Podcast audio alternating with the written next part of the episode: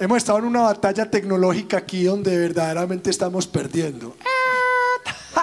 Por goleada. Hoy estamos eh, retomando este plan de reunirnos nosotros cuatro que nos gusta la música, el rock. Ahorita estábamos aquí preguntándole al amigo Richie por qué nos gusta el rock. No sabemos, es una cosa, libera, liberará endorfinas, le da un Ya, me tengo que ir para...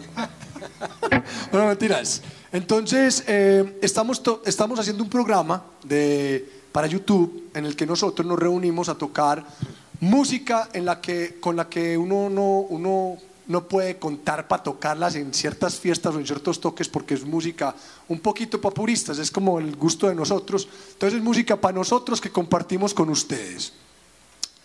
Vamos a tocar a continuación una canción que se quedó en la mitad de, las, de la historia porque es muy famosa, pero la canción no la conoce nadie, pero es muy famosa para los que nos gusta el rock. Y es de ese señor que se llama Peter Frampton. Peter Frampton, británico, Muy amigo de David Bowie, eh, hizo un disco maravilloso que, según aquí, ahorita ellos les van a contar, en estudio no fue tan guau, pero en concierto dicen que los primeros grandes conciertos de estadio los, los hicieron por este señor. Pero yo no sé si él está más adelantado que Bruce Springsteen, que también dicen en la historia del rock, Bruce Springsteen fue el primero que hizo conciertos en estadios. Y por allá decían, no, Led Zeppelin fue el primero que hizo conciertos en estadios. Entonces uno no sabe porque todos estos manes hicieron unas músicas, se hicieron unos conciertos tan impresionantes que uno no sabe, mejor dicho, uno le puede achacar eso un montón y no pasa nada, ¿sí o no, Richard? El caso es que este man eh, inventó una canción y eso es lo mágico de ese man que hizo que Richie por primera vez tocara un punteo comprometido y nos lo regalara y no hiciera una música de Warner que Brothers. Eso, exacto. O, o zagalillos del bosque venir. Gracias. Me, me- me llevas al cielo.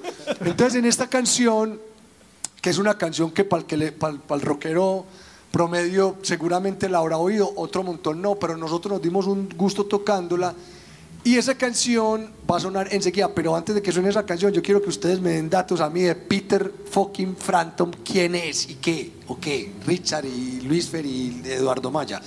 Luis Fernando Moreno, Ricardo Posada, Eduardo Maya y Felipe Martínez, entregándoles a ustedes esta delicia de programa. Peter Frampton, guitarrista británico. Ahorita mencionaste que muy amigo de David Bowie, en realidad fueron eh, compañeros del colegio y, y el primer grupo de Peter Frampton fue con David Bowie como, como cantante, subcantante principal. Eh, sí, es una de las figuras de la guitarra, sobre, sobre todo su sello principal. Recuerdo que me pusieron el vinilo, ve, oí este man que hace hablar la, la guitarra y uno, ¿cómo así que hablar la guitarra? Y le ponían a uno ese pedacito, "Oh, wow, oh, wow, do you feel like we do? Y uno, eh, güey, madre, ¿qué ¿Cómo man hace man? ¿Cómo hace eso? Sí, sí. En realidad, yo nunca supe cómo hacían eso hasta hace muy poquito que vi el, la... La. Ahorita Richie explica cómo es el, el dispositivo. Ah, yo soy lo específico. técnico aquí. Pues, No van a entender nada. Pero igual él va a explicar. Oíste, pero entonces David Bowie y este man tenían que tener personalidades muy diferentes porque la música no se parece en nada. No para nada. ¿Sí o no? Pero él colaboró con David Bowie después en los 80s, pues lo que pasa es que él, pues yo no sé el tema realmente quién fue el pionero, digamos, en los conciertos de los grandes estadios. Lo que yo sí sé es que Peter Frampton, sus, sus álbumes de estudio realmente no fueron exitosos. Él se volvió exitoso fue con los conciertos. Y este disco, el de Frampton Comes Alive, se volvió el disco de rock más famoso de la historia grabado en vivo, pues como concierto. Wow. Entonces, y el tanto que ya después él siguió haciendo nuevas versiones, porque él después de ese concierto realmente fue como de malas. Pues a él le fue de malas, ahorita Richie con- nos cuenta una historia pues de una enfermedad, no sé. En todo caso, él iba a hacer una gira en Brasil y el avión se le estrelló con todos los equipos y perdió su super guitarra, una Les Paul Chururú. Chururú. Eh, tuvo un accidente automovilístico también súper teso que quedó, pues, no sé, el man ha sido más bien de malas. Se le cayó el pelo. También, además. y eh, Richie ahorita echó un cuento que verdad, a mí me dejó como, ay, qué cosa. Hay una cosa que nos gusta mucho a los rockeros y es los fun facts. Facts. Sí. Que son como esos datos que uno nunca corrobora y que seguramente el 98.9% Ah, debe ser que es una fake news Pero mía, por favor, Pero- lánzate al escenario que ya ahorita vas a tocar tu punteo. Muy bien. Contanos cuál la es la news. historia. Pues eh, tengo dos tareas. Una, contar poner- lo del... Lo po- del tocar una ¿cómo es que musiquita melancólica. El box talk. Post Talk, que se llama caja de... que se volvió tan famoso que él sacó No, su propia, él sacó su propia marca de. Él sacó su propia marca de box talk. Es Sí.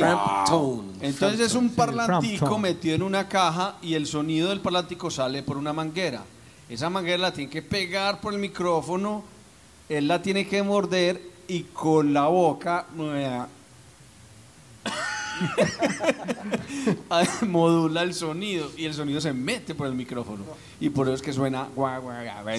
Espectacular. Vení, Bueno. para que contarlo de la enfermedad, toca una musiquita esas de melancolía. Ah, eh, ¿cómo es? Mm. Mm.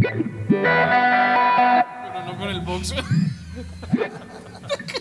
Tócame una música ahí triste. Bueno, triste, por favor, melancolía. Imaginen que Peter Frampton. Peter Frampton, antes de subir a un escenario. No, listo, bueno, eso, esa. Richard Kleiderman. Le, pues chutó con un papel o algo así y se cayó antes de subir al escenario. Y yo, ay, me caí, todo el mundo, guau, guau, y él también, ay, qué charro, ¿sí o no? ¿Qué? 80 mil juajuas se llenó de Sí, todos de- pero no, pero no, no, no, fue antes de empezar, todos los compañeros, amigos y toda gente como vos que hace bullying a los compañeros. Y entonces, listo, muy bien. Se fueron para otra gira y pues él también chutó otra cosita y no le dieron las piernas, así que ¡pa! Ay, ahí sí no fue tan charro. Y Resulta que tenía una cosa que se llama miositis, me, me disculpan los médicos, pues que yo es medicina no sé, confundo la hemorroides con otra cosa. Y le dio miositis.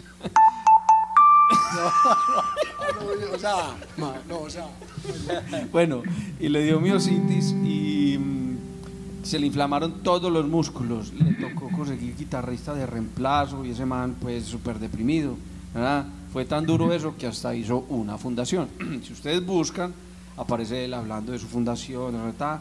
en Estados Unidos, que le ayudaron mucho pues, los médicos, muy agradecidos, ¿verdad? Esa es la historia de Peter Que Frampton. por cierto aprovecho para decir algo. Los artistas eh, empeñan demasiado de su energía y de, como de su, de su energía vital en su arte. Hace poquito me di cuenta que Richie Blackmore, el guitarrista de Deep Purple y de una banda muy famosa que se llamaba Rainbow, Ay, tenemos que tocar de nuevo. sí, chi, chi, chi, chi. Sí, hay que montar. Eh, resulta que ese man, pues, si en los 70 de man ya era grande, en el 2020 ese man ya es Es una de- es de- jamón, de jamón, riesgo, ya super está riesgo. una verdadera antigüedad, pero ese man es Super un- riesgo para el COVID. y se llenó de operaciones y él se parece como un espadachín y tenía una banda como de música antigua, como Ah, de sí, música del señor. renacimiento. Bueno, y como él es tan loco, porque de Richie Blackmore se enoja en un concierto y entonces tocándole la espalda al público que porque no los quiere ver si de pronto el teclista hace un solo mejor que el del baile echa gasolina al piano y se lo pre bueno ese man es un loco junto a unos nuevos músicos para salir de gira con un repertorio de Rainbow Listo. y todos los amigos, pues todos los que grabaron los discos, los originales, que también son unas antigüedades, están enojadísimos que porque eso es una estafa, que cómo no llevan los originales. Y yo, pues es que hay que llevar más médicos que músicos y entonces no, ¿sí o qué? ¡Chiste! Bueno, eh, entonces vamos a tocar Do You, Ve otro, otro fact de, Like We Do? de Frampton. El primer manager de él, ¿quién fue? Ah, no sé. ¿Quién? El bajista de los Rolling Stones, Bill Wyman. No Sí. Eh, creer. fue el primer manager que tuvo él. Bueno, yo no le creo a este man. No, serio. no, este sí, este, este sí, se, con- eh, todos estudiaron mucho. Entonces vamos a tocar Do You Feel Like We Do de Peter Frampton y esto dice así. Good. Listo.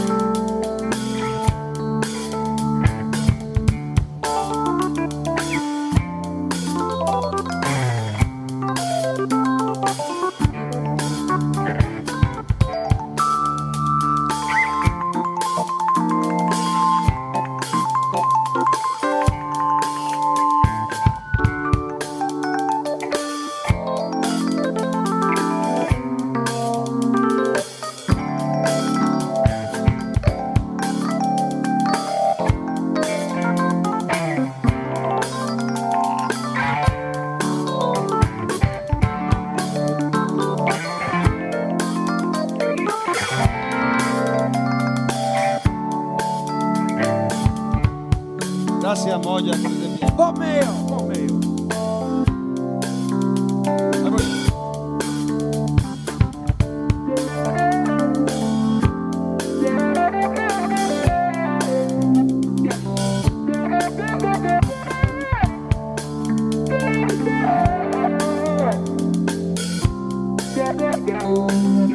Yeah.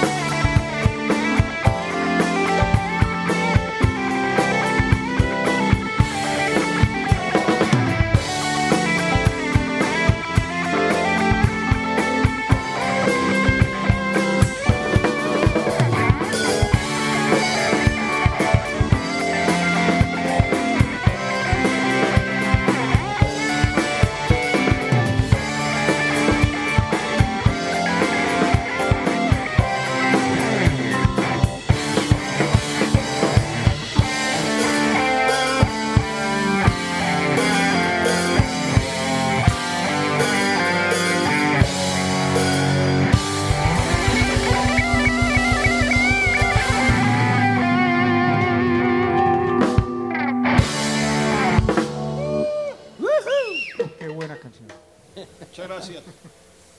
¿Qué temas? ¿Cómo les pareció Peter Frampton? Brutal, ¿sí o no?